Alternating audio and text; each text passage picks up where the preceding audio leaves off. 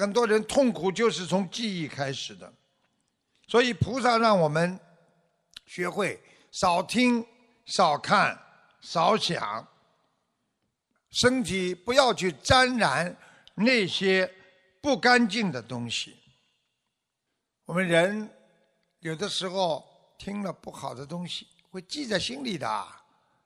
闻到一个不好的地方，你就不愿意去了。哎呦，这个地方啊，哎呀，臭的嘞！你的眼睛看见那些肮脏的东西、色情的东西，直接进入你的意识田中了。你躲都躲不掉啊！你挖都挖不出来呀！你一磕头的时候，它就在你的八十田中就显现出来了。因为当一个人要进步的时候，他肮脏的东西就来扰乱你，这就是魔性呀。那么这个魔性怎么来的呢？就是你自己培养的，就是你自己放进去的呀。你看了那些不好的东西，啊，举个例子，你如果曾经踩到狗屎，你一想起来就会恶心，就是这样。所以意念不能太执着过去，不要整天想着过去的事情。所以菩萨叫我们要放下。啊，要忘记过去，淡淡显香啊！一个人的一生平淡，才显示出它的香味。所以你看，西方人很多人喜欢擦香水，如果擦的太浓的话，你看看，让人家闻了反而头晕了。淡淡清雅的香水，让人家记忆非常的啊犹新。淡淡的感受，让人家永远铭记在心。那种轰轰烈烈的、暂时拥有的、啊生死离别的，来得快，去的也快。所以师父要你们啊，不管做什么事情啊，要恰到好处。啊，就是像做饭一样，不要太咸。我们人不听不烦，越听越烦。人生活在世界上，不听不烦的，越听越烦，身心才能大定。啊，人家说入定，实际上就是身心入定呀。你们想想看，身心是不是入定啊？身啊定下来，坐在那里不动了，你的心还没定下来。所以身体定下来了，你的心也要跟着定下来。那你这个人叫身心大定。那么这种人接下来就产生的就是一种智慧。不要动，不要动，不要急，不要急，让我想一想应该怎么做。你智慧就生出来了啊！所以智慧生解脱易易就非常容易了啊！解脱就非常容易。所以不该看的不要去看，不该听的，我们不要去听；不该接触的不要去接触。哎呦，去看看呐！哎呀，没看见过，你看了，可能就在你的意识当中永远也擦不掉了。所以嘴巴不能贪吃，乱说话，把你的心中的正能量全部都会说完。把你心中那些负能量全部慢慢会说出来，所以多说话，我们说从身体上来讲是漏气；如果从学佛上来讲，你就是漏话。漏话实际上就是把你慢慢心中的一些啊内在的一些思维全部讲出来。那么有些思维不正的，它会影响到别人的啊生活和工作、学习啦，让别人痛苦。有的时候你讲出来了，你给自己留下了无限的后患，你都不知道得罪了谁了。所以师父告诉你们啊，我们做人要赶跑啊，赶跑自己。对自己的诱惑，人间对自己的诱惑，我们不住色声香味触法，也就是说，今天很香的东西闻过了，结束了。我们今天哪怕很臭的东西闻过了，也忘记了。不住色声香味触法，今天手碰过了，哎呀，很柔软的一个枕头，也就过了。哎呀，吃过了很好的东西，啊，舌头、舌尖上吃过了，你也就忘记了。那么你把这些贼慢慢的从思维当中赶跑，你不住在那些香啊、开心啊，就是那些啊味道啊好啊啊这个色呀，看见了这个哎呀好看呐，声啊啊香味触法呀。那你这个慢慢的离开他们了，他们就不会跑到你的五蕴当中了。所以《心经》里边说要照见五蕴皆空，你今天怎么空啊？你不把这些色声香味触法留住在你的心中，你当然不会有这些了。你是不是就是五蕴自明了？你就是拥有了五蕴皆空了，那么你用不着照见了，它本来就没了。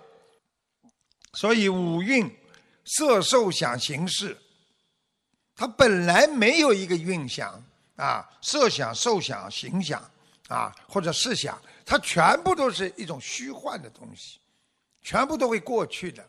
就像你们从小到现在，你们想过多少事情？你们想过之后，现在还有吗？没了。小的时候，啊，我们都想过自己应该成为一个谁。以后如果我长大了，我要成为一个科学家，我要成为一个什么家什么家，想过吗？想过了。你现在看看你是什么家？你现在是在家，你现在坐在家里，因为那是想象。那是运想，那是虚幻的，那个能够是穿透的，那个是有了之后就归空的一种运想。所以色它就是物质，啊，受就是你的觉受，想就是你的思维，想念处实际上啊就是想，行呢就是你的行为，事呢就是你的。意识所为，所以要学会用意识、用自己的智慧来管控好自己的色、受、想、行、识。怎么管控啊？不要让外层进入你的内心。怎么样把你的内心管控好？不要让外面的色、受、想、行、识进入你的内心啊！那就是我刚才前面跟大家讲的。师父跟大家讲的，你们不该看的不要去看，不该想的不要去想，不该闻的不要去闻，啊，不该碰的就不要去碰，就不要让这些五蕴进入你的心中，不要让外尘在你的内心染着，不让红尘进入你的意识，这样你才能啊辨别世间的。啊，真伪！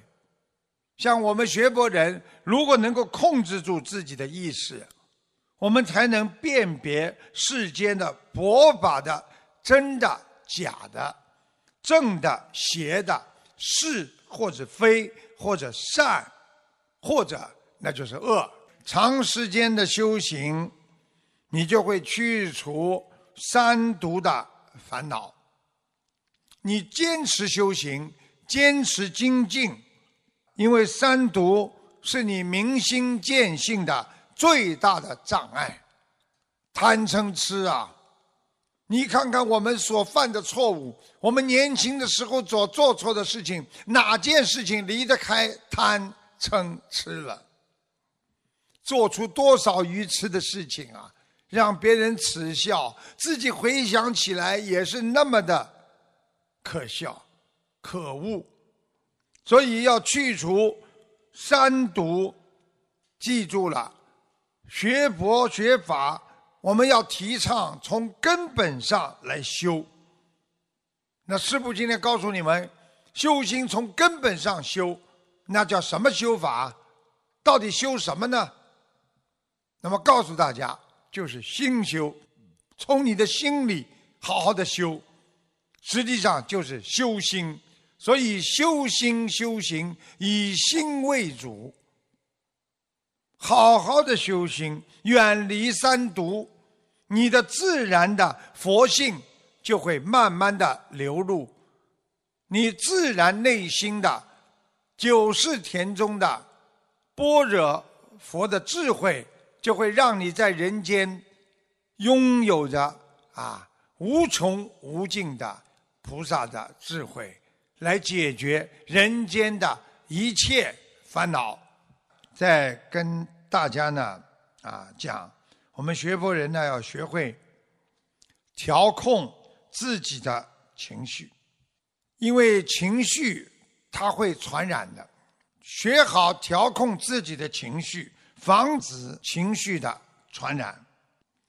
你们记住了，你们情绪不好会传染给别人，别人情绪不好也会传染给你。所以学会调控那是最重要的。